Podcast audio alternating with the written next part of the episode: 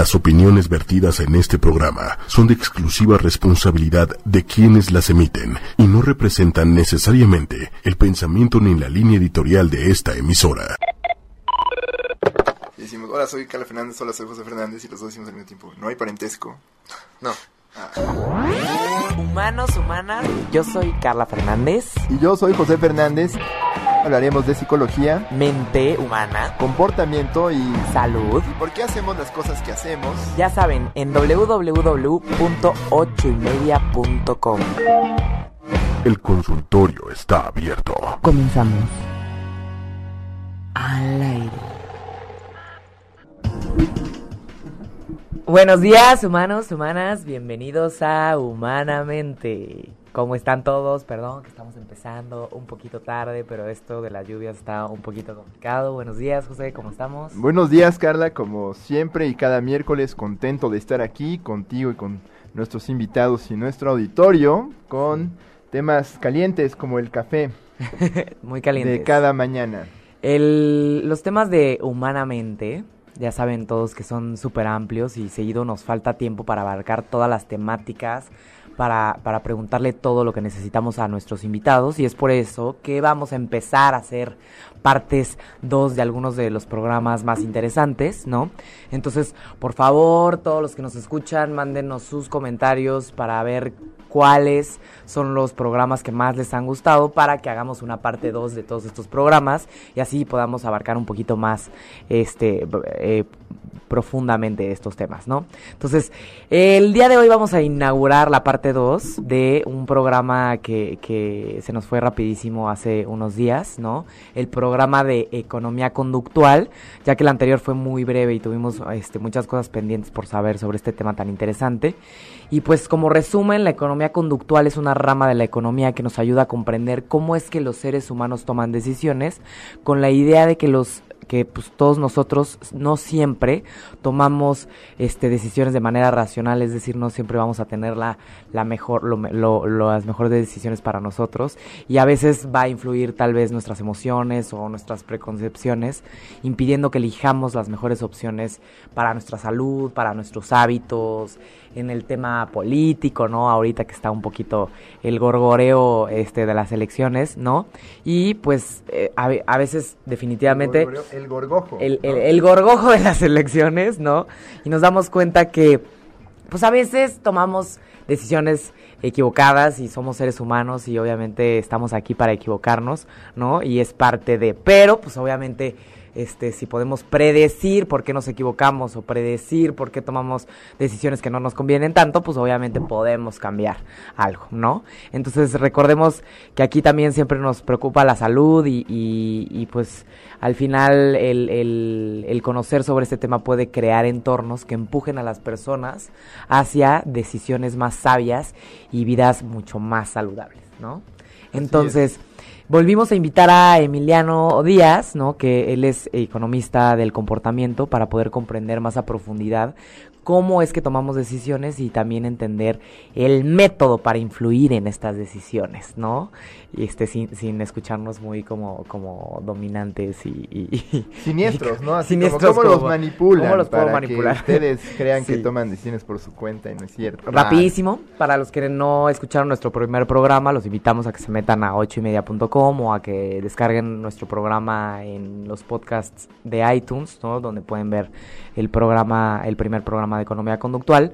Eh, Emiliano es cofundador, eh, eh, cofundador de Nudo y del Instituto este mexicano de economía del comportamiento. Él, él tiene un máster en Behavioral and Experimental Economics por la Universidad de Nottingham y es profesor en la Universidad Iberoamericana.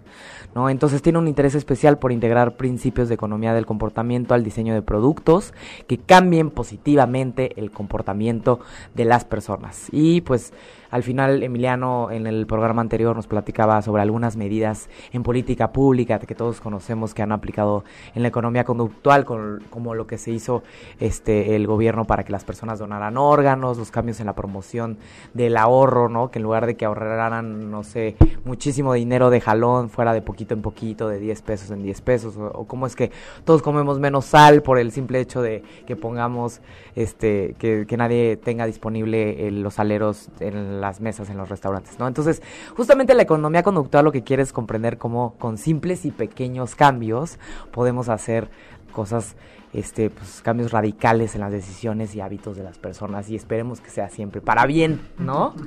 Eh, entonces, el, el, pues quedaron muchas cosas pendientes como este proceso, ¿no? Al, al final Emiliano eh, trabaja en este instituto, ¿no? Es fundador de él, también este trabaja en una consultoría justamente donde ayuda a emprendedores, a políticos a poder pues entender cómo es que tomamos decisiones y poder hacer cambios en productos, en campañas, en programas, en marketing, ¿no? Entonces, obviamente nos interesa muchísimo entender cómo es que esto pasa, ¿no? Exacto. Entonces, antes de entrar en materia, si les interesa escuchar nuestro programa anterior, eh, pueden encontrarlo en www.8 con número y media.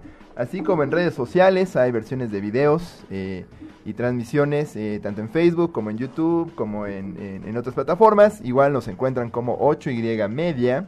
Y también estamos con nuestros podcasts en iTunes y en TuneIn Radio. Igual así nos encuentran como 8Y Media. Humanamente, la H y la M son mayúsculas. Eso no lo habíamos dicho antes por si alguno de ustedes este, no los encontraba.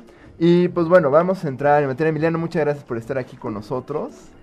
Que, que, que, Muy qué bien. gusto. Y bueno, había muchas preguntas que teníamos pendientes, pero a ver, una, una que cuando hablo del tema, que bueno, no- yo no soy ningún experto, pero cuando hablo del tema, hablamos, por ejemplo, hay términos como arquitectura de decisión, modificación del comportamiento, que haciendo un lado que la broma que hicimos al principio, sí suenan un poco siniestros, ¿no? ¿Qué tanto son de veras formas que sirven a intereses sombríos, por ejemplo, empresas o gobiernos, para que tú, este, decías la, la- la vez pasada, es como que tienes un montón de ovejas, tienes el corral abierto, pero como que se quedan en un lugar, este, ¿qué tanto puede tener estas connotaciones como medio sombrías? Y, y hay personas que son inmunes a estas intervenciones de la economía del comportamiento, hay Son muchas perfiles de personalidad que son inmunes, entonces... Este, vamos, vamos una pregunta a la vez, ¿no? Sí, ¿Qué sí. tanto es sombrío? ¿Qué tanto es de veras siniestro? ¿Qué tanto es ¿Y qué, manipulación? ¿Y qué es arquitectura de decisión? O sea, que nos Exacto, ¿y porque qué es la arquitectura de decisión exactamente? Al final, la arquitectura de decisión es tratar de mapear, digamos, y entender cuáles son los factores del contexto que están llevando a la persona a tomar una decisión. ¿no? Entonces, por ejemplo, por factores del contexto podemos hablar de un menú.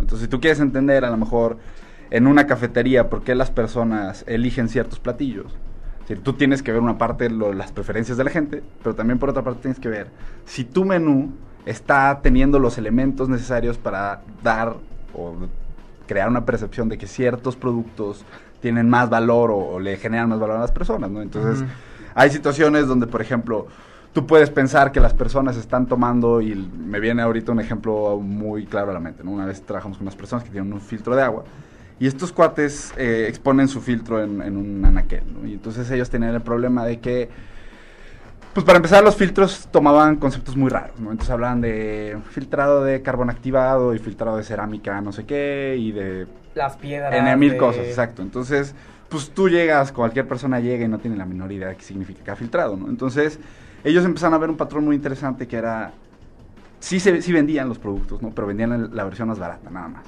Y era como, el 97% de sus ventas estaban en ese, en ese producto y tenían cuatro en aquel, ¿no? Entonces, digamos, por una parte tú puedes decir, oye, es que la gente quiere el filtro de carbón activado, que era ese. Pero resulta que cuando tú ves el menú de opciones, pues esa es la opción más barata. Y empiezas a entender la decisión de la gente, te das cuenta que ellos no tienen claridad sobre la decisión que toman, ¿no? Entonces, Claro. tomas un papel como, bueno, pues, tengo que decidir porque necesito un filtro de agua, pero pues elijo El el, que... barato. El con el que menos me voy a equivocar, ¿no? Claro. Entonces, si tú quieres entender eso, puedes verlo por dos lados. O sea, puedes achacárselo no a la preferencia. Es decir, es que vamos a sacar puros productos de carbón activado porque es lo que la gente quiere, ¿no? Pero si no ves esta arquitectura de decisiones, no puedes entender que a lo mejor tu manera de acomodar o tu manera de presentar tus producto. productos es lo que está llevando a las personas a eso, ¿no? Entonces, la arquitectura de decisiones es justamente entender eso, ¿no? O sea, no solamente pensar que la decisión se genera dentro de la cabeza de la persona, sino que hay factores del contexto que lo afectan, ¿no? Y aquí es como una cuestión donde tú tienes que decidir, ¿no? Pues lo dejas al azar y a ver qué pasa, ¿no? Como en este caso, o tratas de meterle un poquito de mano, que al final del día, ¿qué hicieron ellos? Pues simplemente es cuestión de clarificar qué beneficios te da uno a otro y por qué las diferencias de precios, ¿no? Porque uno cuesta mil, el otro cuesta tres mil ochocientos, cuando en papel no, no parecen ser diferentes, ¿no? Entonces, incluso en ese caso, ellos usaban el mismo filtro, carbón activado, y las diferencias de precio eran por otras cosas, ¿no? Pues, una persona ve eso y dice, pues tiene el mismo filtro, dos mil pesos de diferencia. Claro, Algo está mi mal, necesidad ¿no? es el me acuerdo- filtro, yo quiero maximizar mi utilidad, pues ¿para qué necesito? Es como cuando compras la computadora que te trae un buen de software que no usas. La ¿no? computadora es exacto, es un Y- tema muy Sí, parecido. Sí, hace pagando poquito, todos modos. hace poquito compramos una impresora y nunca nadie te sabe decir como los verdaderos beneficios, como que los puedes percibir, pero no tanto. Por ejemplo, las impresoras láser son baratas, pero los cartuchos son carísimos, ¿no? Ujú. Entonces piensas y dices, pues sí está más barata, pero el cartucho está más caro y le preguntas y como que no te saben decir, luego a veces ni siquiera entienden cuáles son las diferencias, ¿no? Sí, claro. Entonces, si no entienden las diferencias, pues tomar una decisión es mucho más complicado, ¿no? Sí, y digamos, ahí tienes, ahí tienes varias cosas y creo que podemos responder la las, doble- las dos preguntas desde aquí, ¿no? Porque es decir, después, ¿qué es lo que tú tienes? Que imagínate que te viene un vendedor a ayudarte a- a- al tema de las impresoras, porque tú no sabes. Y el vendedor te empieza a hacer mucho énfasis en cierta característica, ¿no? Al final del día, pues él de cierta manera controla un poquito la información a la que tú tienes acceso, ¿no? Entonces ahí es donde, justamente controlando esa información, ¿no? El vendedor reestructura la arquitectura de la decisión de la persona, ¿no? Es decir, tú te, paras ahí, pero si él te empieza a hablar de este beneficio y cómo este beneficio te genera ahorro, ¿no? es decir, él puede terminar acomodando esa Influyendo, arquitectura. acomodando, Acomodando, influyendo, sí. acomodando, acomodando, influyendo en la decisión justamente. Ahora, igual un cliente. Un, un- un- una marca o, o- o alguien necesita mover más unidades de un producto porque es el que le da más márgenes, ¿no? Es el que le da mejores, este, digamos, este, eh, hay ingresos, ¿no? Sí. Este, o ganancias. Ah, ¿Cómo podrías tú ayudarle para que se mueva ese producto? O sea, que en algún momento decirle, ah, tú tienes tres opciones, pero esta es la que más quiero que se venda. ¿Cómo le podemos hacer? Pues ¿Cómo, mira, ¿cómo funcionaría ahí un, más que hacer eso, Tips básicos. del... algunas de las cosas que se hacen, ¿no? Y, y, por ejemplo, en Nudo hacemos ese tipo de trabajo. Nudo trabaja en temas comerciales y mucho de la parte de adopción de un producto tiene que ver con que la gente lo vea dentro del anaquel. Ujú. Entonces, mucho el trabajo que se hace y, y- y mucha for- o muchas de las estrategias que se tienen, ¿no? Ahí es trabajar con el empaque, trabajar con los banners, con los hangers que van en anaquel. Decir, porque al final del día, yo pongo mucho el ejemplo de, de una demostradora que está fuera del súper, ¿no? Imagínense que una, una empresa X pone una flotilla enorme de demostradoras afuera de un súper todo, ¿no? Entonces, imagínate que va una mamá y es un cereal para los niños nuevos. ¿no? Y va con dos niños y los, cereal- los niños prueban el cereal y la demostradora hace todo, ese todo su efecto de influencia con la señora para tratar de obligarla casi casi a llevar el, cereal. Pero si esto sucede afuera de la tienda. Pues después esta señora puede llegar a anaquel del cereal y decir, bueno, quiero comprar este nuevo cereal, pero si en el anaquel hay otra opción que tiene una mejor inclusión, pues, adiós, ¿no? Bailó sin el Exactamente. Entonces, el trabajo realmente que se hace aquí es en, el, en lo que nosotros le decimos la última milla, ¿no? Que es el momento donde tienes que tomar ya la decisión de si haces o no haces, ¿no? Porque La última milla, la última milla. así se le dice, qué interesante. Y la última milla que es, o sea, entre... Cuando ya le va a hacer así, y ya lo va a agarrar y se lo lleva. De hecho, la última milla viene como El de, empujoncito. de una idea de, de telegra- del telégrafo, ¿no? O sea, el telégrafo antes pues, era un medio de transporte muy interesante, de comunicación muy interesante, ¿no? Pero falló y una parte de las, o una de las razones por las que falló fue porque nunca lograron a- arreglar este problema de la última milla, que era, tú mandamos un telegrama, ¿no? Y el telegrama, fueron mejorando la tecnología, ¿no? En un momento llegaba en minutos, ¿no? De un lado a otro. Pero se tardaban de uno a tres días en imprimir el telegrama y buscar a la persona, porque tenía que subirse una persona a caballo a entregar el telegrama, ¿no? Entonces, es decir, esa última milla, es decir, el telegrama era un medio de transporte muy interesante, pero esa última milla, que era el punto donde interactuaba con la persona, fue lo que lo hizo fallar, ¿no? Y esa última milla es donde mucho del trabajo que se puede hacer comercial, ¿no? Con empresas, ahí está, ¿no? Porque Sí, que es convertir. O sea, Sí. sí. puedes hacer mil cosas, marketing y, y salir en el periódico y todo, pero ya que una persona sienta la motivación suficiente para ir a comprar un producto y que esa persona le diga al otro de al lado, no, pues es que este producto y, y lo empiecen a usar y se empiece a viralizar, ya es Sí. otra historia. Sí, pero tiene que suceder, digamos, ahí en el punto de la venta, ¿no? Ok.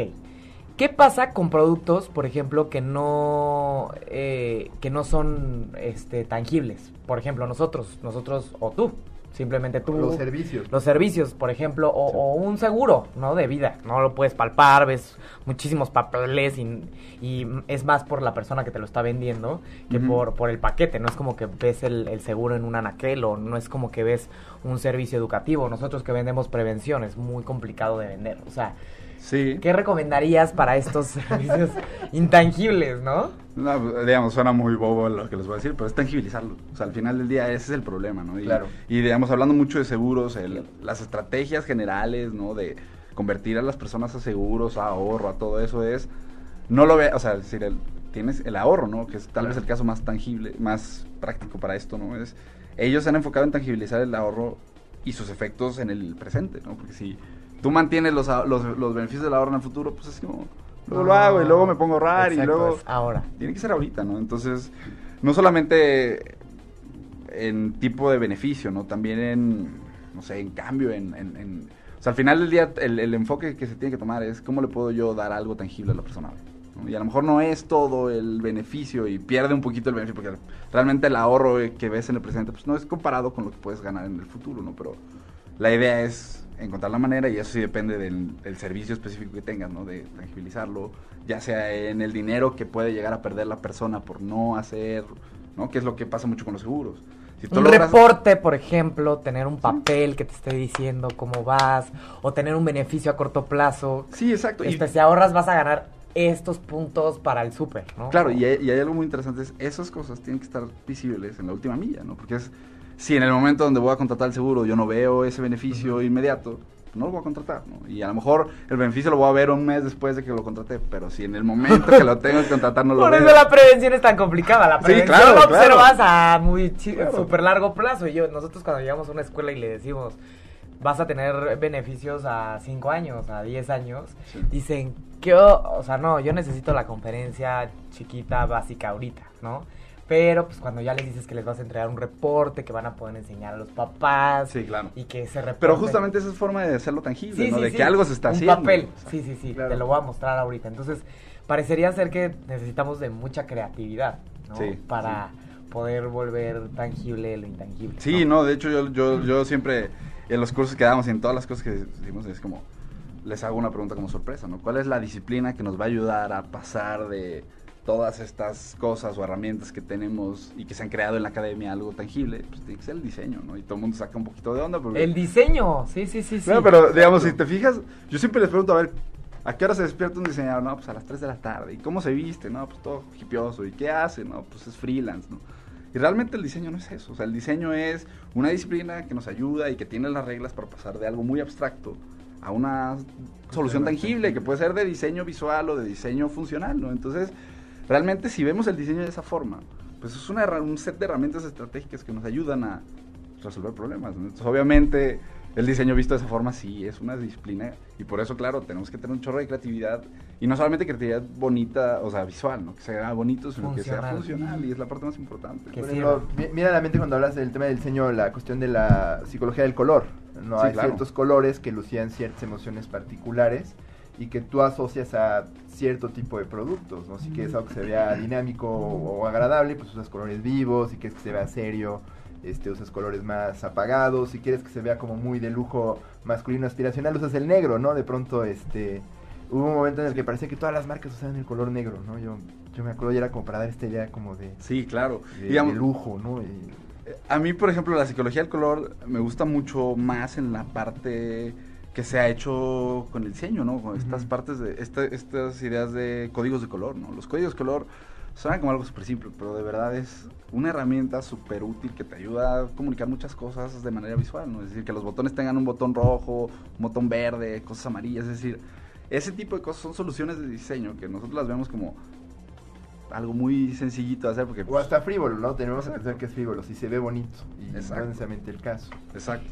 Y por ejemplo, a lo que te preguntaba, José, ¿tú crees que eh, tanto el gobierno como los productos que son voraces, ¿no? La parte de mercadotecnia de las grandes PepsiCo, este, FEMSA, este, o sea, son empresas enormes, ¿no? Que obviamente saben que cambiando simples anaqueles o, o campañas podrían aumentar millones de ganancias, ¿no?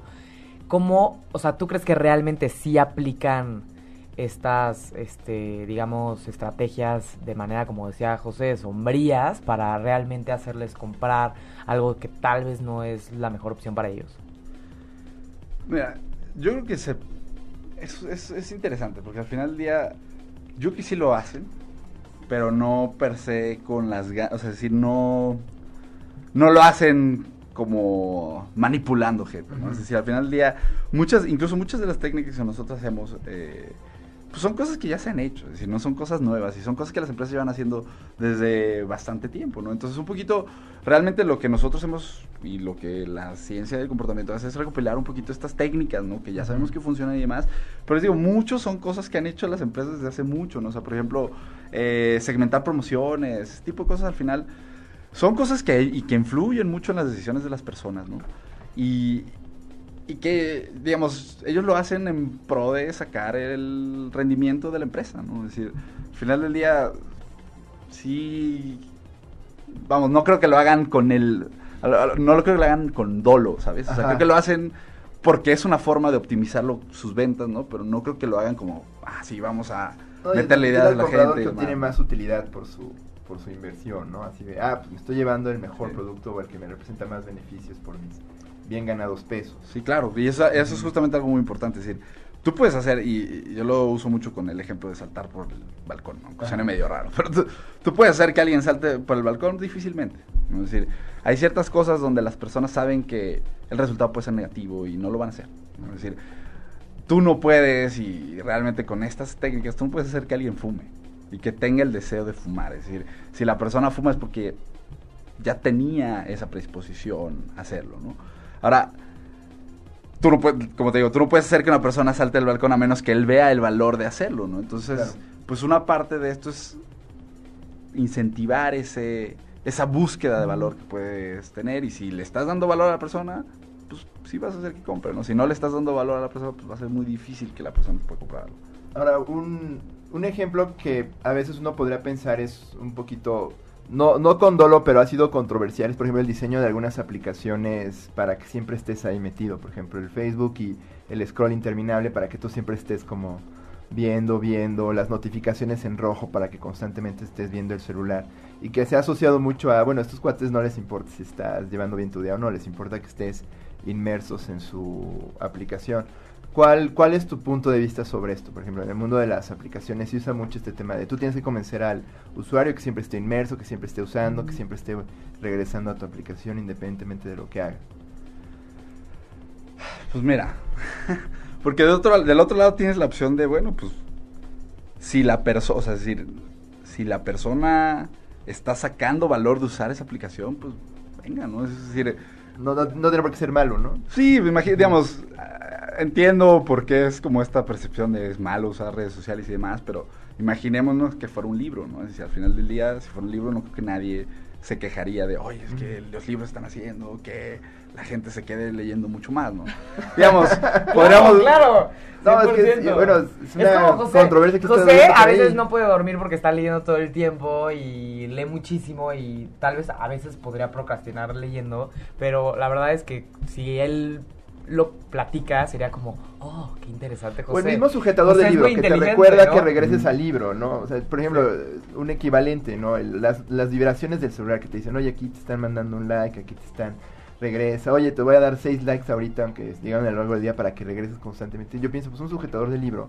Te recuerda, oye, te quedaste aquí, tienes que volver, te quedaste aquí, tienes que volver. Claro, análogo, ya ¿no? uno Pero- decide, ¿no? Sí, no, no, no, pero son como estos empujoncitos, diría uno, ¿no? Sí, Como sí, digo, mira, atención. Yo creo que lo hace, o sea, al final del día, ellos de cierta manera, y, y tal vez no es muy popular esta idea, pero pues al final ellos están logrando buen diseño de su producto, ¿no? Y están creando y están dando las condiciones Comunidad. para que la gente lo use, ¿no? Entonces, digamos, sí entiendo esta como percepción de, oye, pues es que tampoco puedes tener a toda la gente conectada al teléfono Pues sí la tienen. tiempo, ¿no? La tienen desde hace varios No, años. claro, claro, pero y pues, al venden millones. Pero al final ellos, ellos lo han logrado a través de buen diseño. Es decir, ellos han logrado diseñar su plataforma para que la gente esté engaged, ¿no? Con Sí, ellos claro, todo el motivado. tiempo. Entonces, pues es un poquito... Al final, ese es el objetivo de estas herramientas. Más que convertir a gente y todo. Es decir, cómo tú creas las cosas. Las, las- las cosas por servicios, productos y demás. Para que le den mucho valor a las personas, ¿no? Es es decir, si tú logras darle ese valor, pues ya. Si la persona no llega sola, sí necesita un empujoncito, pero si tú logras diseñar bien las cosas para que se ajusten al comportamiento de la gente, ya no necesitas estar dando estos empujones. ¿no? Claro. O menos son los que te necesitas dar. Y por ejemplo, eh, eh, Emiliano, la vez pasada que estuviste aquí en el programa, hablaste sobre parálisis de decisión. Me quedé como muy curiosa para, o sea, no, no sabemos qué es esto. ¿Qué es parálisis de decisión? Por ejemplo, eh, hay una persona que se llama Barry Schwartz, ¿no? que habla mucho de este concepto de parálisis de decisión. Y él es muy interesante porque justamente él hace un estudio con Vanguard, que es una, una operadora de fondos de inversión muy grande en Estados Unidos. ¿no? Y este cuate lo que empieza a ver es qué tanto las opciones afectan las decisiones de la gente, ¿no? al grado de abandono. Sí, o sea, si le das 800, Sí. como el Jornale, ¿no? Que hay un el menú, son Pero mira, 80 o yo me acuerdo una casa de té que no se puso sabes, de moda. O sea, en el Sí. Jornale no sabes Sí, qué... es un menú gigantesco, Un menú ¿no? enorme y ya no sabes qué pedir y terminas pidiendo poquitito porque te abrumas, Claro, ¿no? O el buffet, ¿no? Claro, pero al final son, son decisiones un poquito diferentes, porque ese tipo de decisiones al final no vas a perder mucho. O sea, lo peor que puedes perder es que te, compre, de, que te pidas un plato que no te guste. Sí. ¿no? Entonces al final terminas eligiendo, eliges algo, ¿no? Pero ¿qué pasa cuando tu elección te puede llevar a perder algo, como el caso del dinero de tu ahorro, ¿no? Entonces ahí es donde la gente empieza a caer en este punto donde dice, oye, pues de decidir mal a no decidir, mejor no decido. Claro. ¿no? Entonces, Barry lo que hacía era empezar a ver qué pasaba con... Porque al final de quién sabe lo que hace un fondo de ahorro, un fondo de inversión. O sea, realmente el menos del 1% de la población sabe, ¿no? Entonces, la mayoría de las personas enfrentamos este tipo de decisiones con mucha incertidumbre, ¿no? Que, por cierto, no quiero que se nos pierda la otra pregunta que decían de quiénes son inmunes, porque va Ajá. relacionado a esto. Entonces, en estas, en estas situaciones donde hay mucha incertidumbre, ¿no? Este... Ay, se, se me fue la onda. No, no, o sea, De está Rick- el... Rick Schwartz, ¿no? El- Ah, sí, perdón. Ajá. En estas situaciones donde hay mucha incertidumbre, como, como en la elección de un fondo de ahorro, ¿no? Eh, pues sí, sí puede haber esta tendencia donde la persona diga, oye, decidir mal, a no decidir, no decido, ¿no? por muchas elecciones que les dan. Sí, y él, Por- por ejemplo, se comparaba, ¿no? ¿Qué pasa si le doy 10 opciones? ¿Qué pasa si le doy 20, 30, 40, 50, ¿no? Y él se dio cuenta que por cada 10 opciones disminuía el- la participación de las personas en 5%. ¿no? Entonces, pues al final del día, ¿qué es lo que y cuál fue la recomendación de política? Ahora, a todas las personas que entran en este tipo de programas se le presentan 10 opciones nada más. Porque al final del día, ¿qué es lo que pasaba? Ellos decían, bueno, abandono, ¿no? Y entonces, cuando se les presentaban los 50 fondos, ¿no? Participaban 10 o 20% menos personas que cuando se les prestaban 10. ¿no? Y es una manera de perder personas, pues muy boba, la verdad, si lo vemos. Es decir, son Es por personas... la flojera de tomar una decisión tan complicada. Me, deja, me haces tan difícil la tarea de tomar una decisión que prefiero no tomarla. Exactamente. ¿no? O sea, que pues muchos servicios o muchas empresas, este, justo estábamos, estaba viendo Shark Tank el otro día, ¿no?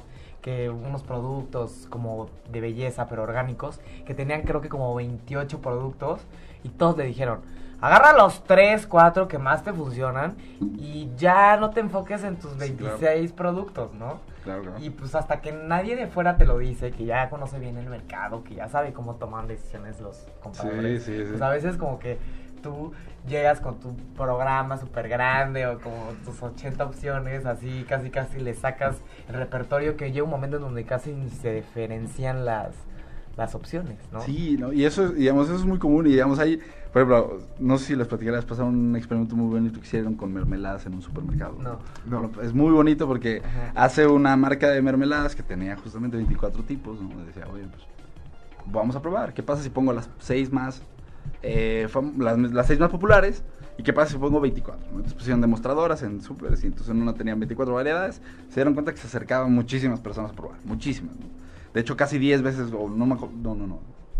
No me acuerdo exactamente el número, pero sí me acuerdo las veces, la propensión que tenían de comprar, ¿no? Entonces, muchísimas más personas se paraban a probar cuando había mucha. Cuando habían seis variedades, no tanto. Ahora, ¿qué es lo que pasaba? Ellos le daban un voucher con un descuento para que pudieran, digamos, rastrear quiénes se acercaban al stand y compraban, ¿no? O sea, quiénes esa prueba la llevaban a compra, ¿no? Y se dieron cuenta que quienes se enfrentaban a seis variedades nada más tenían 10% veces más, perdón, 10% más veces pro- más probabilidades, ¿no? De comprar, que Comprar. quienes no. Ahora, obviamente esta, la primera vez que hacen este experimento no se daba mucho la, el seguimiento, ¿no? Y pues, es un finding muy interesante, ¿no? Entonces se han replicado muchas veces con, la, con el seguimiento y lo que se da, una de las como respuestas más comunes es pues, simplemente no sabía cuál comprar. ¿no? Entonces es un poquito, si se fijan, como el filtro, ¿no? De que les platicaba hace rato, es decir, voy a comprar, pero compro la opción que menos me equivoca. O, de plano, no compro, ¿no? Porque pues, hay muchas personas que dicen, bueno, pues... Claro, entre más opciones, hasta siento que estoy renunciando a más cosas cuando me decido por una. Claro. Y lo último que quieres es sentir que te quedaste sin algo. Claro, claro. De hecho, Barry Schwartz pone otro, pone otro ejemplo muy bonito, ¿no? Él dice, "Bueno, fue a comprar jeans un día, ¿no? Y entonces se enfrenta a muchas opciones. Dice, bueno, yo quería comprar unos jeans normales, ¿no? Pero fui y me preguntan, oye, ¿cuál es el lavado que quieres? ¿Cuál es la cintura que quieres? ¿Cuál es el corte que quieres? ¿Cuál es el abierto de, de pierna que quieres? Y demás. El Pero- acampanado. El Perdón, amigos. Sí, no, llegas y el skinny, el denim, Como, denim. "Mua, Buenas noches a todos. Y. lo siento, lo siento. Pero bueno, llega y dice: Salí de esa tienda con el mejor par de jeans que me había probado en toda mi vida. O sea, al final del día, las opciones, ¿no? Nos ayudan a elegir mejor, ¿no? Y de hecho, el trabajo de Barry Schwartz, como que termina, ¿no? En un libro que se llama La paradoja de la decisión, de las elecciones, ¿no? Porque justamente la esa paradoja es: las opciones, necesitamos opciones, ¿no? Y mientras más opciones tengamos, pues, más nos vamos a acercar a conseguir lo que queremos, ¿no? Sí. Pero es el mismo número de opciones lo que genera es justamente opciones que dejas fuera, ¿no? Entonces dice, oye, Paradoja. O Sí, sea, claro. necesitas muchas opciones para elegir lo que quieres, pero también la, el proceso de tomar la decisión se ve afectado por el número de opciones. claro, claro, el otro día, el otro día fui con una persona a comprar una chava a comprar unos zapatos, ¿no? Y se probó como siete pares, ¿no? Sale con unos y a los 20 metros pues, no, me hubiera comprado, me hubiera comprado el otro. Y entonces justamente este efecto de tienes tantas opciones que al final tienes dos o tres opciones que son buenas, eliges una y te quedas con las otras dos como, bueno, pues qué tal que los otros dos hubieran sido mejores opciones, ¿no? Entonces, La fantasía de el hubiera de la decisión, ¿no? Exactamente. Y esta parte que decías que quedaba pendiente de saber si hay personas que no se ven influenciadas por estas este, pues, intervenciones conductuales o estos em- empujoncitos de los medios o de el gobierno hacia que hagamos cosas que pues de manera como oculta quieren Sí. que hagamos, ¿no? O sea, si hay gente que dice, ah, no, ya ubico perfecto que eso es lo que quiere que haga, ¿no? O sea, el típico, que el de ventas te dice, pues ya se va a acabar el descuento y tú lo ves así como de, no me importa que se va a acabar el descuento porque ya sé que me lo estás diciendo para que lo compre porque yo sé que mañana va a seguir el descuento porque te urge vender, Ah, ¿no? Llame ya. ¿No? El, Mira, tú misma diste la respuesta ahí. O sea, es decir, al final del día, estas, estos efectos son más eh, evidentes y son más fuertes en quienes se enfrentan decisiones bajo incertidumbre. ¿no? Y de hecho, eso es, digamos, un part- una parte incluso desde la teoría muy fundamental, ¿no? Porque, les digo, pues al final del día hay varias maneras de llegar a, a esto, ¿no? O sea, está el enfoque psicológico que llegan pues, a través de un enfoque diferente, ¿no? Y está el enfoque, por ejemplo, nosotros economistas, ¿no? Nosotros, por ejemplo, al final tenemos este, esta batalla, ¿no? De, oye, ¿la gente es racional o no? El hecho de que la gente sea racional no es que la gente sea inteligente, ¿no? El hecho de que la gente sea racional es que puede tener toda la información siempre, porque siempre es capaz de procesar toda la información, ¿no? Para elegir la mejor opción que tiene disponible, ¿no? Eso es lo que diría la racionalidad. ¿no? Ahora, las personas rara vez enfrentamos decisiones con toda la información disponible y con la capacidad de analizar todas las opciones. Entonces, mientras más incertidumbre haya, mientras más difícil sea la decisión, por ejemplo, lo que les platicaba incluso de lo del filtro ahorita, la gente no sabe lo que es un filtro. Y como no sabe lo que es un filtro, o en el caso de las computadoras, como no sabemos de las especificaciones de las computadoras, entonces, ¿qué es lo que necesitamos? Necesitamos apoyarnos del contexto. Entonces ahí es donde si el contexto está diseñado de una forma, es donde más nos vamos. Es decir, si, si nosotros somos expertos en computadoras ¿no? y llegamos a Best Buy Best Buy tiene el acomodo para hacernos comprar una computadora que tienen en stock porque no la vendieron desde hace tres años y la quieren sacar ahorita. Pero yo sé de computadoras, yo voy a saber si tiene el valor y si es un buen deal o no. Entonces, un poquito esta parte de quiénes son inmunes a estas intervenciones, generalmente son quienes saben. saben, ¿no? Es decir, si tú sabes, yo lo pongo mucho con el ejemplo de, O sea, Emiliano, tú eres inmune No, a claro que no, los claro que no. de la mercadotecnia. Nunca tomas malas decisiones. Claro que no, porque también eso depende de, de tus emociones y de tu atención, ¿no? Y de, y demás, ¿no? Claro, de- igual de tu área de expertise, ¿no? Igual si eres muy bueno en computadoras, pero no sabes nada sobre seguros, pues puede que te convenzan más fácil con Sí, sí. estas arquitecturas de decisión, que no quiere decir que te estén engañando, ojo, Sí, no, no, no. simplemente están ayudando a tomar una decisión. ¿Han visto de casualidad un video así que se ha vuelto muy famoso de una persona que entra a un como consultorio y suena una campana y se para? Bueno, vamos a hablar de eso para, para ver esto, porque imagínense, ¿no? ese, ese, ese video La psicología de las masas. Exactamente, ¿no? Básicamente lo que te dice es, en ciertas situaciones, ¿no? Si tú le enseñas a la gente lo que hacen los demás, Va a reaccionar a eso que hacen los demás. Pero ese, ejemplo o ese, esa, esa, ese, ejemplo no tiene que suceder bajo una condición de incertidumbre. ¿Por qué? Imagínense que ustedes están en la situación de la persona que entra ese, a ese consultorio. A ver, vamos a hablar, decirles rapidísimo este ejemplo. Se hizo como un ensayo conductual, que es como un pequeño experimento con personas para ver cómo es que se comportan en un escenario específico. Y están todas en un consultorio de un dentista o un médico. Están todos sentados y todos ya saben de qué se trata el estudio o el ensayo. Y cada vez que ponen una alarmita, todos se paran y la persona que no tiene ni idea qué onda con el estudio, como que voltea a ver a todos y de repente se para también, ¿no? Entonces cada X tiempo empiezan a poner la campana y de manera completamente irracional, todos se paran porque ya saben que tienen que hacer eso en el estudio y hay otra persona que es a la que se está estudiando que no tiene ni idea del estudio y se para al mismo tiempo. Entonces es muy chistoso como empieza a ver como los demás se empiezan a parar y dice, pues yo también me tengo que parar y se para, ¿no? Ya, Exactamente, nada más ¿no? para que... Entonces, Ah, imagínense que ustedes entran a esa situación. Ajá. Entonces, la primera vez que van a este consultorio, no saben, no conocen ni siquiera al doctor y de repente ven que todo el mundo se empieza a parar, ¿no? Entonces, en ese, cuando corren esos experimentos, la persona no se para inmediatamente, ¿no? Viene este momento de incertidumbre De donde, ¿qué fregados está pasando? O sea, De, ¿qué- what the fuck, esto no es normal. Exactamente. Déjate ¿no? llevar, ¿no? De cualquier momento. Bueno, ya me voy a dejar llevar, Exacto, ¿no? Y entonces llega un punto donde llevar. Ver a todos hacer algo y tú no hacerlo, pues es esa presión de... Social, comunitaria, de que No, sabes que tienes que hacerlo. Exacto, y, y- y más que saber qué tienes que hacerlo es... ¿Qué tengo que hacer, no? O, Porque, o pues, peor aún, ¿qué me pasará si no lo hago, no? Exactamente. Entonces, eventualmente, la, lo- la tendencia es que la persona conforma la norma, ¿no? Se acerca a lo que están haciendo todos los demás y esta persona en el video y en todas las veces que han corrido estos experimentos empieza a pararse y a sentarse como los otros, ¿no? Claro, y no creo que te convierta en borrego responder a estas cosas. No, o en no. alguien con debilidad de voluntad o falta No de necesariamente, ¿no? individual. Yo Te digo humano, que sí hay un te tema humano, de la influencia de los demás en la gente. Sí, que hay claro. personalidades mucho más influenciables que otras, la verdad, yo creo, personalmente, desde lo individual. Sí, sí, pero también, de- también yo creo que depende mucho de la incertidumbre, porque imagínense, ¿qué pasa si en lugar de eso ustedes entran al consultorio de su doctor al que han ido toda su vida, que conocen perfectamente a la persona que le atiende y saben perfectamente que nunca en la vida ha habido una dinámica de este estilo? Si empieza a sonar la campana y ustedes saben perfectamente que eso no es normal, pues van No a tirar a a hacer. estos cuates de locos. Sí, Ándale, claro, o claro. preguntas qué está pasando aquí, ¿no? Y ya te explican. Exacto. Tan o sencillo, ¿no? Tipo, esto me encanta, el, el de los, creo que son chinos estos videos que me encantan, ¿no? Que vienen como, viene un cuate caminando en la calle y hay un, como 50 personas corriendo como si algo pasara, ¿no? Y esta persona voltea y se pone a correr con ellos nada más porque está viendo correr a los demás. Sí, Porque total. obviamente su instinto le dice, todos están corriendo, se ven espantados, yo tengo que correr también, ¿no? Sí, sí.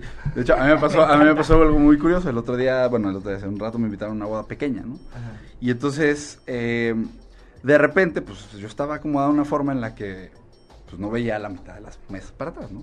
Entonces, por alguna razón veo que todos los hombres de las mesas de este lado se paran. Y se salen, se empiezan a salir del salón, un, un salón pequeño, ¿no? Pero yo no tenía ni idea y pues mi reacción fue, pues veo a todos los hombres, me paro y me salgo, ¿no? Lo que yo no me di cuenta es que todo ese lado de la, de la mesa era de la familia de no sé quién, ¿no? Entonces, yo no vi que la- los de nadie atrás de mí se había, más bien que todos los de atrás de mí se habían quedado sentados, ¿no? Yo me había quedado con la imagen de que eran todos. Y como no tenía idea de lo que estaba pasando, me paré y me fui. En vez de haber dicho, yes, ya me quedé con todas las ladies de la boda. ya tengo más oportunidad porque ya todos se salieron de la boda. Acaban de descartar las Arquitectura de decisión, soy la única, soy la única opción.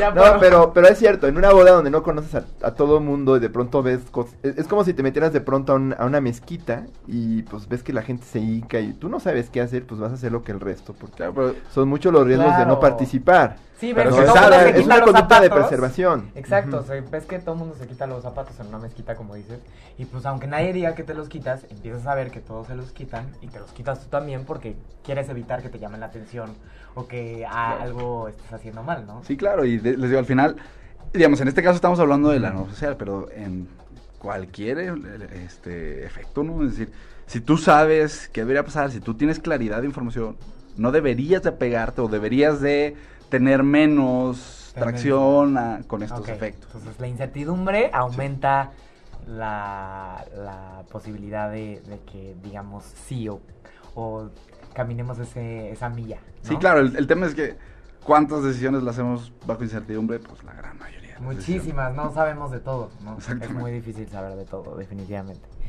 Y, por ejemplo, en la consultoría que este, tú y tu equipo tienen, eh, algún, ¿nos podrías dar algún, algún ejemplo que tal vez este, hayan hecho de algún proyecto donde fue muy efectiva su intervención?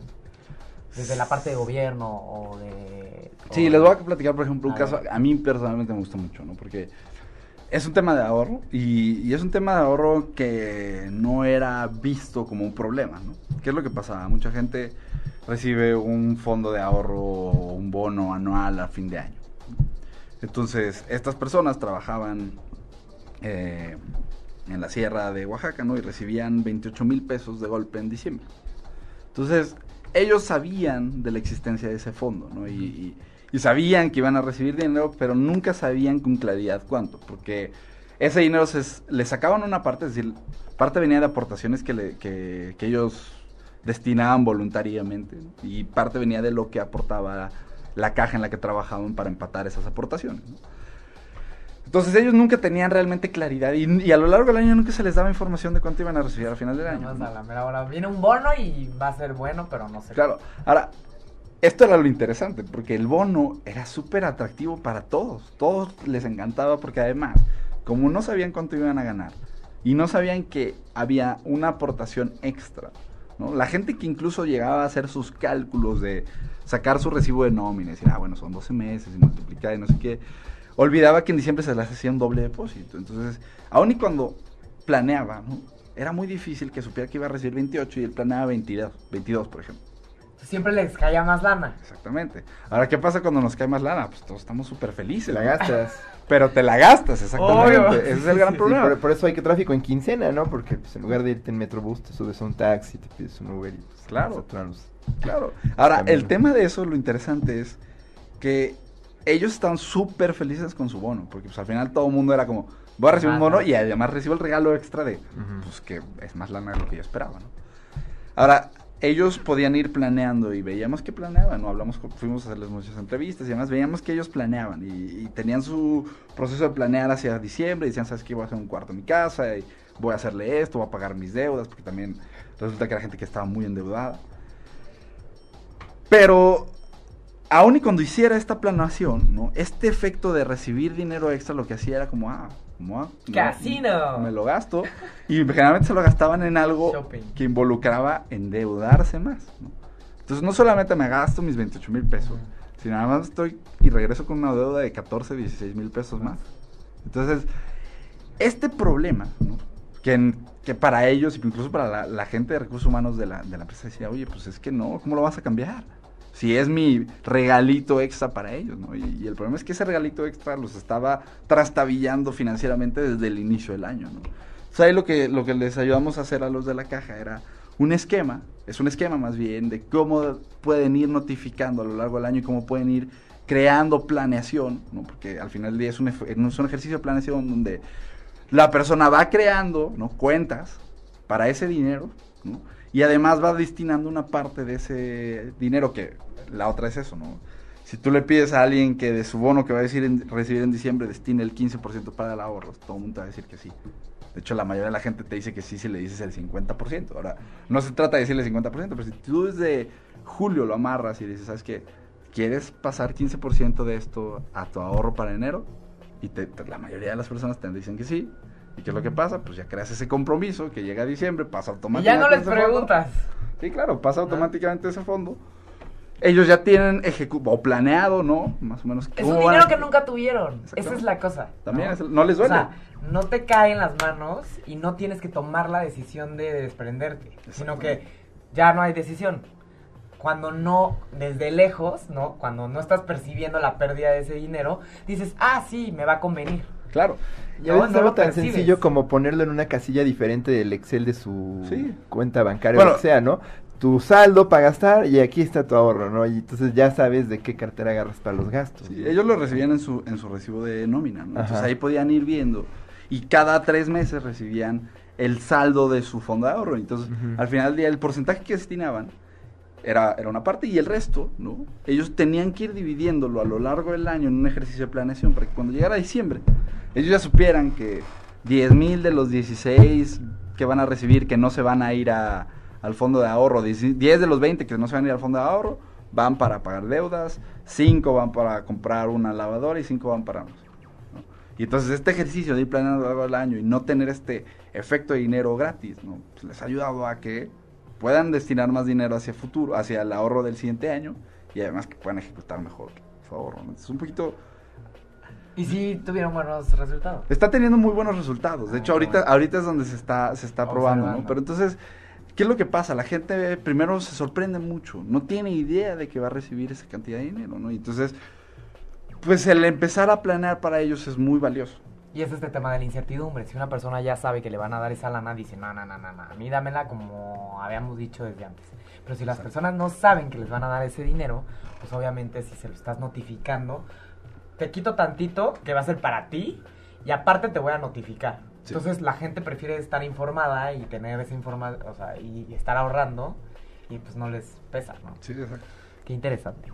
Y el, el, este tema de, de, me imagino que han de estar ustedes todos observando el tema de pues, las elecciones, todo el mundo quiere votar por ya sabes quién, ¿no?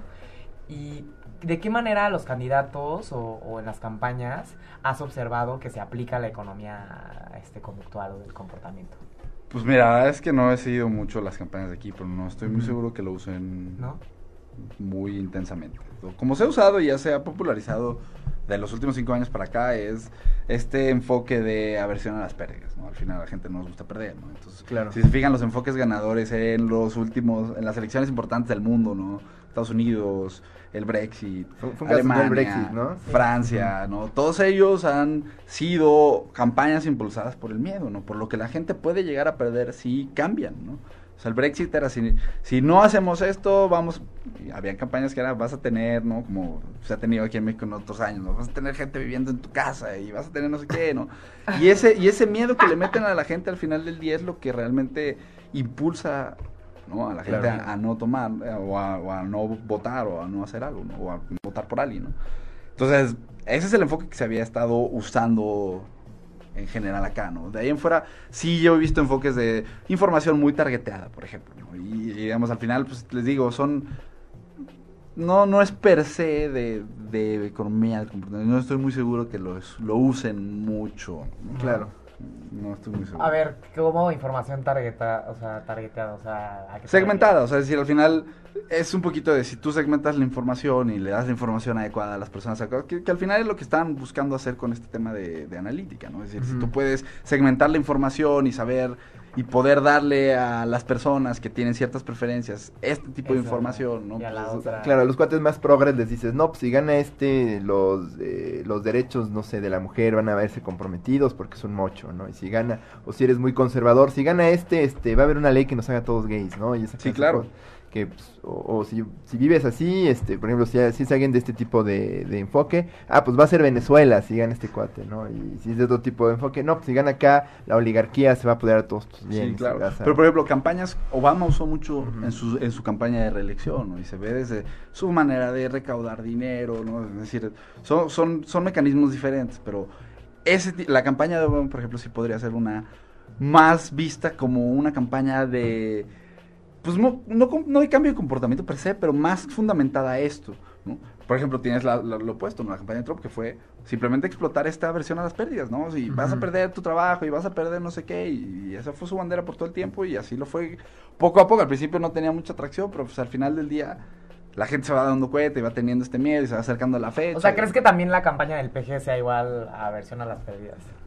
Más bien yo creo que los que están en Más bien, contra sí, porque Ajá, si gana López Obrador, se va a convertir esto en Venezuela, los, las empresas no van a Ah, poder. las empresas que dicen, este, no te vamos a pagar igual de bien. Hubo una campaña que decía que si te llega un viene viene, yo, yo me acuerdo, lo vi mucho en las señoras, ¿no? Llega un viene viene y de, dile, dile que no le vas a dar dinero porque si gana López Obrador, como asumen que los viene bienes votan por López Obrador. Entonces yo ya no voy a tener dinero para darte viene viene, entonces no votes por López Obrador. Porque entonces ya no te voy a dar. E- e- eso, bueno, yo lo vi en muchas señoras y se lo decían a los viene bienes, así tal cual. Y es eso, aversión a las pérdidas. Yo creo que, bueno, sí. sí, sí, En, en término hasta, hasta burdo, yo diría, ¿no? Sí, Y por ejemplo, en esto de la información targeteada, ¿tú crees que opera, por ejemplo, este sistema de las noticias falsas y sí, totalmente. la- la totalmente, segmentación totalmente. y todo eso, ¿no? Un tema como muy emocional, yo diría, ¿no? Sí, no, y el tema de las noticias falsas es un tema muy fuerte, ¿no? De hecho, hay un, hay un mexicano que está trabajando en, en Yale haciendo experimentación con fake news, Fake ¿no? news. Y tiene unos experimentos hermosos con Twitter, ¿no? Y, y al final, digamos, él, él, y con él entendí mucho de la parte también de analítica, ¿no? De esta parte de Facebook Analítica, porque lo que hace él es crea ciertas, ciertos perfiles, ciertos bots, lanza ciertas preguntas, ¿no? A algunas preguntas, a algunas personas, ¿no? Y lo que puede hacer es en el momento que la persona lo sigue de regreso, pues él puede tener acceso a quiénes son las personas a las que sigue, qué tipo de noticias retuitea y demás. Entonces, al final es lo que se ha dado cuenta, ¿no? Y él lo ha dividido ya. Su trabajo está muy enfocado a, a la- a los votantes de Estados Unidos, ¿no? Pues al final él trabaja en Yale, ¿no? Pero Ujú. ellos se han dado cuenta o han descubierto muchas diferencias entre demócratas y repu- republicanos, por ejemplo, en la propensidad a compartir fake news. ¿no? Y qué tipo de fake news comparten unos, qué tipo de fake news comparten otros. Entonces, al final del día sí, sí está, o sea, este, esta propensidad a, a compartir cosas falsas es algo muy relevante al comportamiento de la gente. ¿no?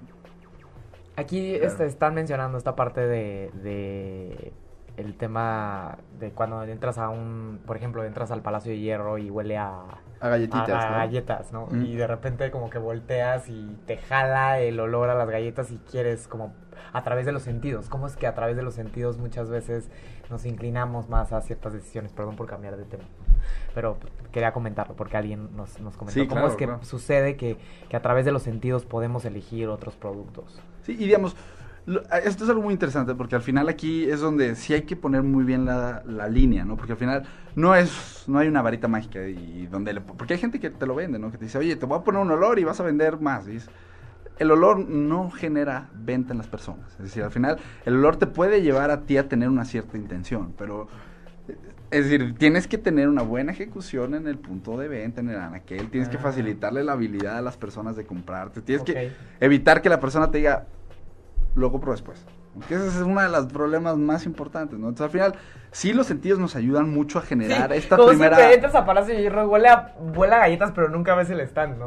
Sí, claro. No las encuentras, es cierto, no las encuentras. No las siempre encuentras. Sabes que están por ahí, pero no sabes dónde están. Claro, claro. Y digamos, es un elemento importante, ¿no? Es decir, es un elemento importante para llamar la atención de las personas, para incitar ciertas, ciertas emociones, ciertos pensamientos, pero no por tirar un olor vas a... La gente va a votar de diferente forma, va a comprar cosas. Es decir, al final del día no hay un elemento mágico para hacer que las personas Claro. hagan ciertas cosas, ¿no? Perfecto. Sí, no, ya ves, yo siento que hasta el hostigamiento puede ser contraproducente, ¿no? Si te doy Sí, demasiadas sí. oportunidades de comprar, clásico caso de internet, ¿no? Compra, compra, compra, compra. Y un momento en que también, pues, decides no, no hacerlo. Sí, claro. Muy bien. Y el, el, este tema, rapidísimo, si nos pudieras, antes de despedirnos, esquematizar a grandes rasgos, porque me imagino que ustedes tienen un método, me imagino, tienen un método muy específico para poder esquematizar todos estos factores de toma de decisiones, para poder entender todo esto y poder obviamente inclinar los productos, las campañas o el marketing hacia este mejores ah, o sea, Sí. decisiones de compra, ¿no? ¿Cómo podrías, este, cómo ustedes le hacen? O sea, obviamente no nos vas a dar la secret sauce, ni mucho menos, ¿no? Pero, y, yo creo que aunque no las dieras, nadie podría hacerlo hasta que no lo ve en la práctica y ya tiene toda esta experiencia, ¿no? Pero, ¿qué hacen ustedes? Ah, Hacen como un árbol de decisiones, ¿no? Nosotros, digamos, nos- nosotros tenemos fases, ¿no? Y tenemos una parte donde tienes que hacer investigación con la persona y tienes que hacer una parte donde tienes que hacer investigación con la parte o el anaquel, ya sea la- si es un anaquel o si es el, digamos, el medio de contacto que tienes con la persona, ¿no? Pero la parte buena, porque al final esos son procesos muy tradicionales, ¿no? Investigar a la gente, investigar los puntos de contacto son muy tradicionales. Y al final los hacemos porque son formas de darte cuenta de lo que está pasando. Claro, el enfoque de investigación es muy diferente. Nosotros no o rara vez nos basamos en lo que la gente nos dice, ¿no? Más bien nosotros ponemos muchas veces a las personas en ciertas situaciones para ver si realmente actúan de esa manera o, no, ¿no? Por ejemplo, Este tema del, del, del- de la investigación de mercado, o sea, vale madres que les preguntes a las personas si elegirían una cosa u otra, porque al final, aunque se los pregunten, van a hacer otras cosas. Claro. Mejor lo pones en la práctica y ya ves cómo funciona. Sí, Perdón no, la- más, que la pregunta, sus decisiones son los que te permite exacto. saber exacto. exactamente. Entonces, digamos, en esa parte sí tenemos en escenarios específicos. Exactamente. O sea, sí tenemos algo, o sea, y trabajamos, te digo, con nuestras herramientas. Pero la parte buena es ya en la parte de diseño. Y en la parte de diseño eh, tenemos un, es un modelito de cinco pasos. Y al final, nuestro modelito lo que busca entender es cómo crear acciones en la gente. Entonces, para tú crear una acción en las personas, hay cinco, o, sintetizamos todo en cinco pasos, que es, tiene que haber una señal. Y la señal tiene que ser clara, tiene que ser entendible, tiene que ser fácil de procesar, ¿no? Y esa señal puede ser desde un mensaje de texto, una notificación del celular, un correo, un anuncio, lo que te dijo tu amiga, lo que te acuerdas cuando hueles el olor de las galletas cuando estás al Palacio de Hierro. Es decir, es- esa señal es lo que te va a poner en el camino de la acción. ¿no? Y después tiene que haber una reacción. Y ahí la reacción es interesante, porque en la reacción es donde empiezas a tener estas reglas de decisión o estas heurísticos de decisión, donde dices, oye, yo ya sé que puedo, o sea, es decir, tengo, puedo tomar este atajo de decisión aquí, o ya tengo un hábito, es decir, esta parte es donde básicamente tenemos que ver si es una decisión consciente o no consciente, ¿no? Y después viene la parte de evaluación, donde es donde la persona tiene que decir si le conviene hacer algo o no le conviene hacer algo, y es donde podríamos decir que tenemos una decisión, ¿no? Pero después tenemos que ver qué pasa con el contexto, ¿no? Y eso es algo interesante este enfoque, que no pones la decisión de la persona como el Sobre punto final, claro. sino es un punto intermedio que la verdad no nos importa mucho. No, O sea, al final es todo lo de alrededor. Exacto, ¿no? porque al ¿Qué van final- a pensar mis papás? ¿Cómo me voy a ver con esto puesto? ¿Qué van a decir cuando llegue con el producto nuevo?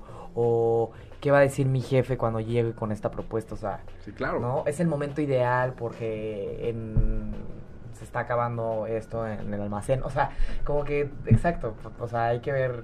Y yo creo que no es ta- tarea fácil, ¿no? Poder visualizar, es como una terapia casi, casi de, de- Un de poquito, producto, sí. ¿no? Un A ver, cuéntame, ¿cómo funciona tu producto? ¿Qué hay alrededor, no? Sí, ¿A qué un- hora?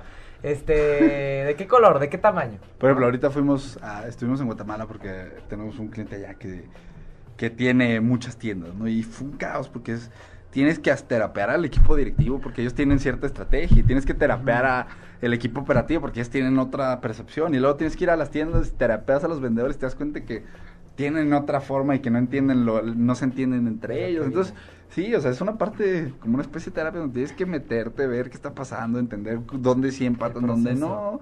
Y después tienes que hablar un poquito con los clientes para ver si realmente todo está conectado, ¿no? Y si no, pues conecta. Conectar. ¿Y cómo lo conectas? pues ya depende, ¿no? Allá, por ejemplo, nosotros lo que les estamos ayudando a hacer es, ellos ya tienen un equipo de vendedores, ¿no? Entonces, pues ellos ya, al final, un enfoque del trabajo que tenemos es cómo haces más con menos, ¿no? Entonces, el trabajo que se ha tenido con ellos es cómo equipas al vendedor sin tener que hacer y sin tener que darle muchos más elementos, ¿no?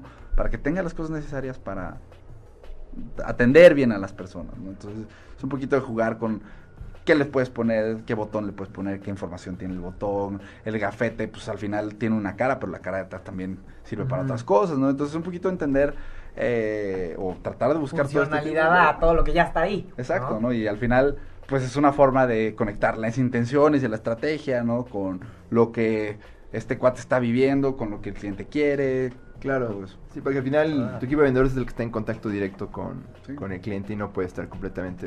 Y digamos, tienes el camino de, estrategia. ¿no? haz una macro capacitación, Sí. que es súper difícil, porque además capacitas a este cuate y a las dos semanas se fue con Se la fue, competencia, ¿no? Claro. O tomas este enfoque en el que dices, bueno, no lo voy a mega capacitar porque le doy la, cela- o sea, le doy como, nosotros de hecho tenemos una infografía, ¿no? Que es como una, casi como, como una armadura, ¿no? Al final, tú ponte esto y ya Las tienes los elementos sí, para sí. que el mismo tipo te pregunte e inicies toda tu dinámica con todas las cosas que te digo. Entonces, la pregunta, pues justamente traen un, un botoncito como el de Herbalife, de pregúntame, Ajá. no me acuerdo que, no me acuerdo cómo está el ¿En qué te fraseo. puedo Ah, ayudar, nunca ¿no? lo he visto, nunca ¿No? he visto lo Hay uno de que dice, pregúntame por qué me siento tan bien, o algo así. Ah. Yo soy feliz con Herbalife, pregúntame cómo. ¿no? Ándale. Nunca ¿Por qué estoy tan contento? Sí, sí, la he visto, sí la he visto, sí la he visto. Porque soy un embustero. No es broma. Y al final, pues ya está bueno porque, pues, si la persona le pregunta, Claro. él ya tiene casi que es como una, una coreografía, ¿no? Pues, Una... Tiene el No gafete, tienes que tiene abrir no la conversación tú, alguien más la va a abrir. O sea, está padre porque también parecería que funciona de... En, en los procesos de todos los días con las personas y no Sí, necesariamente de Pues es que esa es la forma más fácil de bajarlo. mejor atención al cliente, ¿no? Sí, sí, desde... Y no, y, y no todo, porque realmente ese trabajo con ellas, pero estas personas no tiene un solo gramo de influencia. Si nosotros con ellos no tenemos ni un solo elemento en la estrategia que le estamos dando de convencer al- a la persona, porque al final del día ellos están en una posición donde su producto es suficientemente bueno como para que no necesitan engañar a las personas. Entonces, en esos casos, como este cuat, estos cuates que tienen un producto sumamente bueno, pero su problema es que los vendedores hacían cosas y cada quien hacía lo que quería, pues más bien es darles estas herramientas y la persona, sin la necesidad de que tú influyas su decisión, se va a dar cuenta que es, un buen- es una buena opción, ¿no? Y eso es lo que está pasando. Al final del día, los vendedores lo están viendo, pues. Ellos no, incluso ni siquiera se sienten, porque nos platicaban de que antes habían tenido una estrategia donde les tenían que cortar cierta información, no darle cierta información de pagos a plazos. Y es que no- los mismos vendedores se sentían como embusteros, ¿no? Entonces, Claro. ellos no se han dado cuenta de que ahorita pues, simplemente darles la información adecuada, que es información real, ¿no? Y entonces en tu equipo tienen muchísimos diseñadores. Me estabas este, comentando que era un equipo de seis personas. De esas personas, ¿cuántos son diseñadores? Dos. Órale. O sea, sí es gran, gran, gran influencia. Y son, bueno, uno, sí, son diseñadores industriales, porque al final del día, pues por ejemplo, uno de ellos trae un proyecto increíble de unos platos que están ayudando a los niños a comer mejor, ¿no? Y entonces él creó eh, un sistema, ¿no? Usando principios de comportamiento de cómo puedes crear las condiciones para que un niño entre 4 y 8 años, que es la edad en la que no come, coma.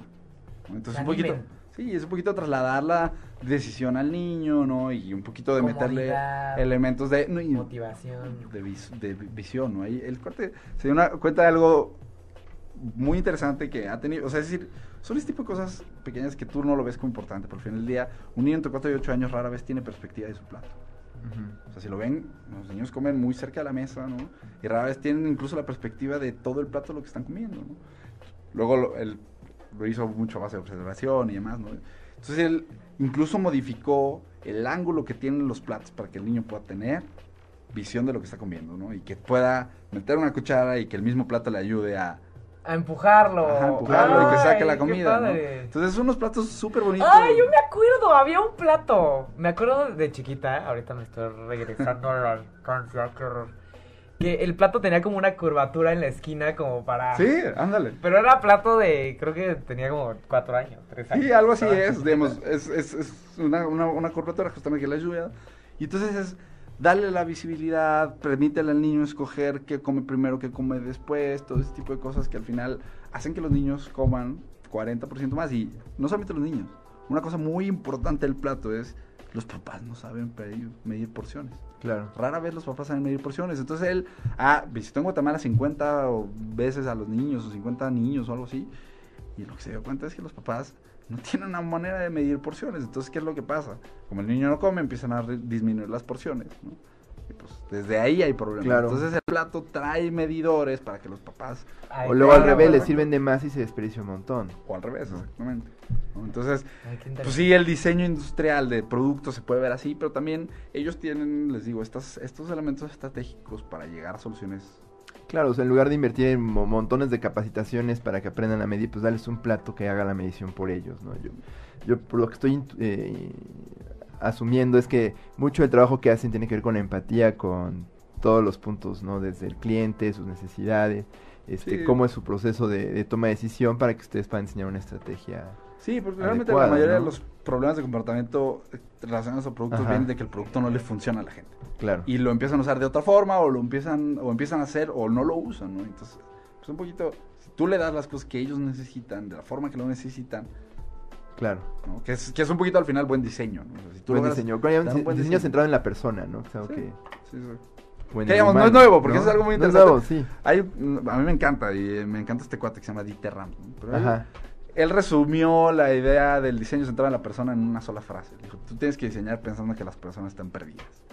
Si tú diseñas pensando que las personas están perdidas, Claro. va a ser todo tan fácil, tan intuitivo, tan centrado en la persona que va a ser buen diseño. ¿no? Claro. Y Rams lo decía en los 50, entonces pues es un poquito Sí, raro, ¿no? Tener que volver a estar hablando de estas cosas ahorita, ¿no? Qué padre, sí, sí, no, qué, qué, qué buen ejemplo. A mí también me gusta mucho el trabajo de Dieter Rams. ¿Cómo- Es cómo- buen, buen diseñador. ¿Cómo cuánto tiempo tarda una persona en, en poder aterrizar todas estas estrategias? Eh, ¿De qué te refieres? O sea, por ejemplo, este proyecto de Guatemala que decías, ¿no? O, o sea, por ejemplo, Pues- si nosotros específicamente necesitamos una orientación con cómo se presenta nuestro producto, en cómo podemos hacer que nuestros clientes este, compren más según el diseño de cómo estamos mostrando los productos o cómo todavía no lo materializamos, o sea, como cuánto tiempo alguien le puede invertir a esta investigación de su propio producto, de su... Pues es que ahora sí depende, ¿no? O sea, por ejemplo, lo de Guatemala nos tomó muchísimo tiempo porque teníamos que entender No todo, muy bien a los vendedores y entre todo, más ¿no? grande una empresa, mucho más complicado, Sí, ¿no? entonces depende, eh, o sea, tú puedes crear y, y eso es lo bonito, ¿no? Al final tú puedes identificar como líneas de trabajo en un taller muy pequeño, es decir, teniendo ciertas ideas, buscando ciertas cosas, eh, haciéndote preguntas de tus clientes y de tu producto, ¿no? Un tallercito muy pequeño puedes identificar algunas líneas de trabajo. Ya, por ejemplo, meterte en el diseño de un servicio tal cual, pues sí es un poquito depende de lo que quieras, ¿no? Qué tan riguroso quieres que sea ese rediseño de, de eso. Perfecto, entonces ya llegamos al final del programa, ahora sí podemos como sacar un poquito de más juguito aquí de nuestro invitado. Eh, Emiliano, hace ratito comentaste sobre un libro que nos recomendabas mucho, que creo que era sobre Ah, era este... mm, las... el- la paradoja de la decisión, La ¿no? paradoja de... Está de- este Barry Schwartz, sí, que se llama eh, La paradoja de las decisiones. Ajá. Eh, otro libro muy bonito, a mí me gusta mucho, es el de, bueno, es muy economista y de hecho ahorita se vuelve muy relevante porque es el libro, se llama Misbehaving de Thaler. Ah, que es ok. justamente, es bonito porque al final del día no presenta realmente, presenta muy pocas ideas de comportamiento como tal, ¿no? Un poquito, un poquito más la recolección de cómo fue el trabajo de romper la capa de hielo enorme que era la percepción tradicional de la economía, ¿no? Y él, Thaler fue de los principales impulsores, ¿no? De, las, de quienes se metían a pelearse con los Chicago Boys en conferencias, de, donde invitaban a algunos psicólogos y los psicólogos con economistas que creían esto se peleaban con los economistas tradicionales y los se burlaban todos de ellos y demás. Es decir, es una recapitulación muy bonita porque te deja entender el enfoque economía del comportamiento, de dónde viene y por qué tiene ese enfoque. Entonces, es un Está muy interesante. buen libro. Y el, el otro era de Schwartz. Sí, ya están en Perfecto. el... Ya lo subimos ahorita ahí a, eh, a Facebook. Y pues, Emiliano, muchísimas gracias. Nos podrías dar tu contacto por si alguien Sí, quiere me parece que organizan talleres de Sí. behavioral design, bueno, diseño comportamental y todo eso. Si alguien estuviera interesado en tomar algún taller o llegar a una consultoría con ustedes, ¿dónde los pueden encontrar? Mira, tenemos la página que es www.ecomportamiento.org y ahí está padre porque tenemos una parte donde ahí están los manuales que están gratis, tenemos Ah, la traducción de una metodología que no es la que usamos nosotros, pero es una metodología muy utilizada en política pública. Y hay así una sección donde encuentran pláticas TED, cosas así. Y si me quieren preguntar algo, pues es mi correo emiliano, Sí. arroba ecomportamiento.org. Muy bien, buenísimo. Pues ahí están todos los contactos de nuestro invitado del día de hoy. Muchísimas gracias, Emiliano. Muy interesante todo lo que nos dices. Sin duda, yo creo que a José y a mí nos surge una de estas consultorías. Todo el mundo necesitaría ¿no? Poder observar cómo de repente esa milla se toma y empiezan a comprarnos más clientes, definitivamente, pues es yo creo que lo que todos buscamos y a veces no sabemos que está por ahí este tipo de, de, de soluciones, ¿no? Entonces, muchísimas gracias Emiliano. Gracias por aquí. acompañarnos, fue un placer. Saludos, bueno, tengo que mandar unos saludos a varios amigos, Sí, perdonen, sí, ¿no? A. Poncho, a Alejandro, a Roberto, a Jorge, a Esther Chavero, a Ángeles, a Luis Galván y a todos los que nos, Nos escuchan cada escuchando. semana y no había tenido chance de mandarles un saludo. Hoy sí se los mando porque los quiero mucho a todos. A, a mi prima eh, Fanny, y a varios de ustedes, a Topi, a mi mamá, a Giovanni. A Diego, bueno, que también nos está escuchando por allá. no, entonces saludos a todos ustedes, se les quiere mucho, siempre nos escuchan, entonces hoy les mando un abrazo muy fuerte. Y bueno, pues Emiliano, muchas gracias por acompañarnos, fue un placer, como siempre, escucharlos. Muchas gracias y hasta el próximo miércoles. Hasta el próximo Gracias, miércoles, José. pórtense bien. Nos vemos. Bye. Si te perdiste de algo o quieres volver a escuchar todo el programa, está disponible con su blog en ochoymedia.com. Y encuentra todos nuestros podcasts de todos nuestros programas en iTunes y Tuning Radio. Todos los programas de ochoymedia.com en la palma de tu mano.